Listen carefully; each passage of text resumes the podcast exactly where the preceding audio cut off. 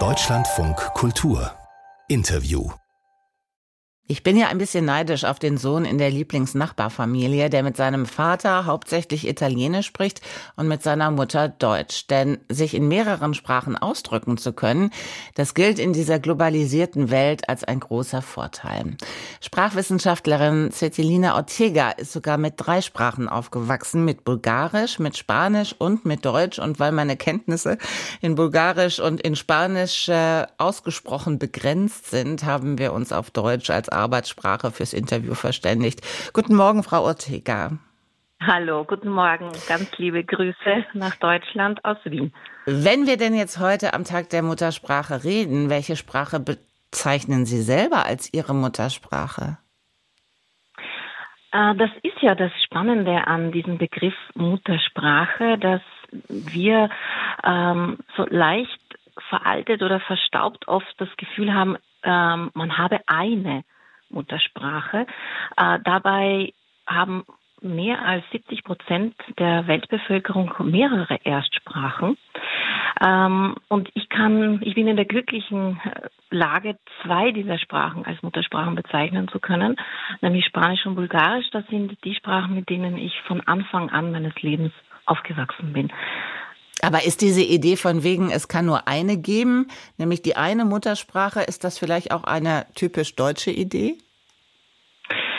Ja, sie ist sehr verbreitet gewesen. Das äh, verändert sich natürlich auch. In den letzten Jahren hat sich das verändert. Das ist sehr verbreitet im deutschsprachigen Raum, aber nicht nur. Ähm, das, das war zum Teil ähm, einfach auch so, eine, eine Linie in der Bildungspolitik, die gefahren wurde.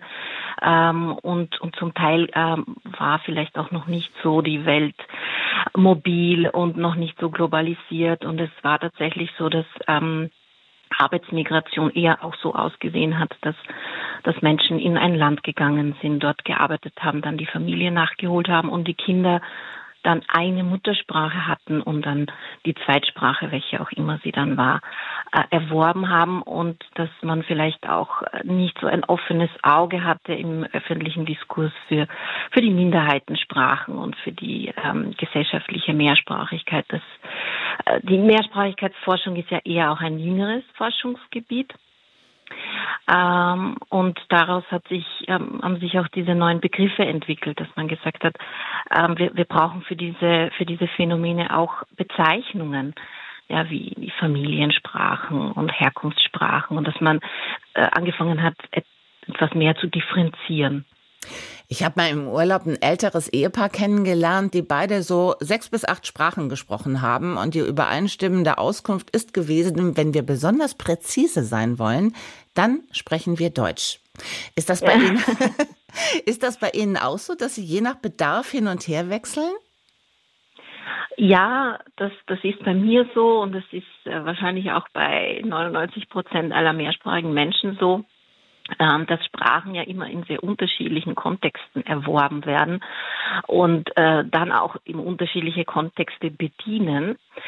Äh, bei mir ist es so, dass Deutsch meine Bildungssprache ist ich, ich habe meine ganze ja, Bildungslaufbahn auf, auf Deutsch absolviert und äh, es, stimmt, es ist nicht das Deutsche an sich als Sprache, sondern weil ich es in diesem Kontext erworben habe, ist es die Sprache, in der ich am besten, am genauesten Dinge ausdrücken kann. Sie haben das Beratungszentrum Lingua Multi gegründet für mehrsprachige Erziehung im Bereich Bildung und Unternehmertum. Wie oft werden Sie mit der Befürchtung konfrontiert, dass zum Beispiel ein Kind keine Sprache richtig lernt, wenn es mehrsprachig aufwächst?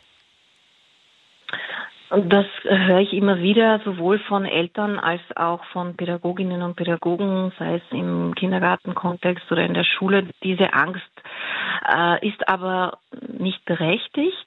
Ein Kind kann sehr gut zwei, drei, sogar mehr Sprachen äh, auf sehr hohem Level erwerben. Es braucht nur die richtigen Rahmenbedingungen dazu. Und welche sind und, das? Genau, zu denen kommen wir. Das sind äh, Rahmenbedingungen, äh, die ermöglichen, dass sich tatsächlich diese zwei oder drei Sprachen gut entfalten können. Das heißt, dass das Kind äh, gut begleitet wird, guten Sprachinput bekommt, Unterstützung. Es sind ja immerhin, wenn wir von einer Bilingualität ausgehen, zwei Sprachsysteme, die sich hier entwickeln, die, die wachsen wollen, die Begleitung brauchen. Und wenn man sich zum Beispiel im, im Bildungskontext allein auf das Deutsche konzentriert und sagt, ah, das, das ist das einzig Wichtige, weil das braucht das Kind zum Weiterkommen und die Familiensprache oder Sprachen, die sind ja zweitrangig. Ich überspitze das jetzt, ja. Ähm, und dann bricht der Sprachkontakt und, und die Bemühung um diese Sprache weg, äh, dann ist es für die gesamte Sprachentwicklung des Kindes nicht vorteilhaft, auch für das Deutsche nicht nicht, weil die Sprachen ja voneinander auch profitieren. Das heißt, gute Rahmenbedingungen bedeutet, dass man sich um alle Sprachen, die im Leben des Kindes eine Bedeutung haben, kümmern muss. Was meinen Sie genau, wenn Sie statt Muttersprache den Begriff der Herzsprache verwenden? Ah, das ist ein sehr schöner Begriff. Äh, ich habe ihn übernommen von Katrina Bursic. Sie ist äh, eine ganz tolle Sprachwissenschaftlerin, äh, die diesen Begriff also für mich geprägt hat. Und er beinhaltet den Aspekt der Emotion. Wenn wir von Erst- und Zweitsprache sprechen, dann geht es ja immer darum, ähm, eher so chronologisch, wann hat das Kind mit dem Erwerb der Sprache begonnen. Bei Herzenssprache geht es um den emotionalen Aspekt. Welche emotionale Beziehung habe ich zu der Sprache?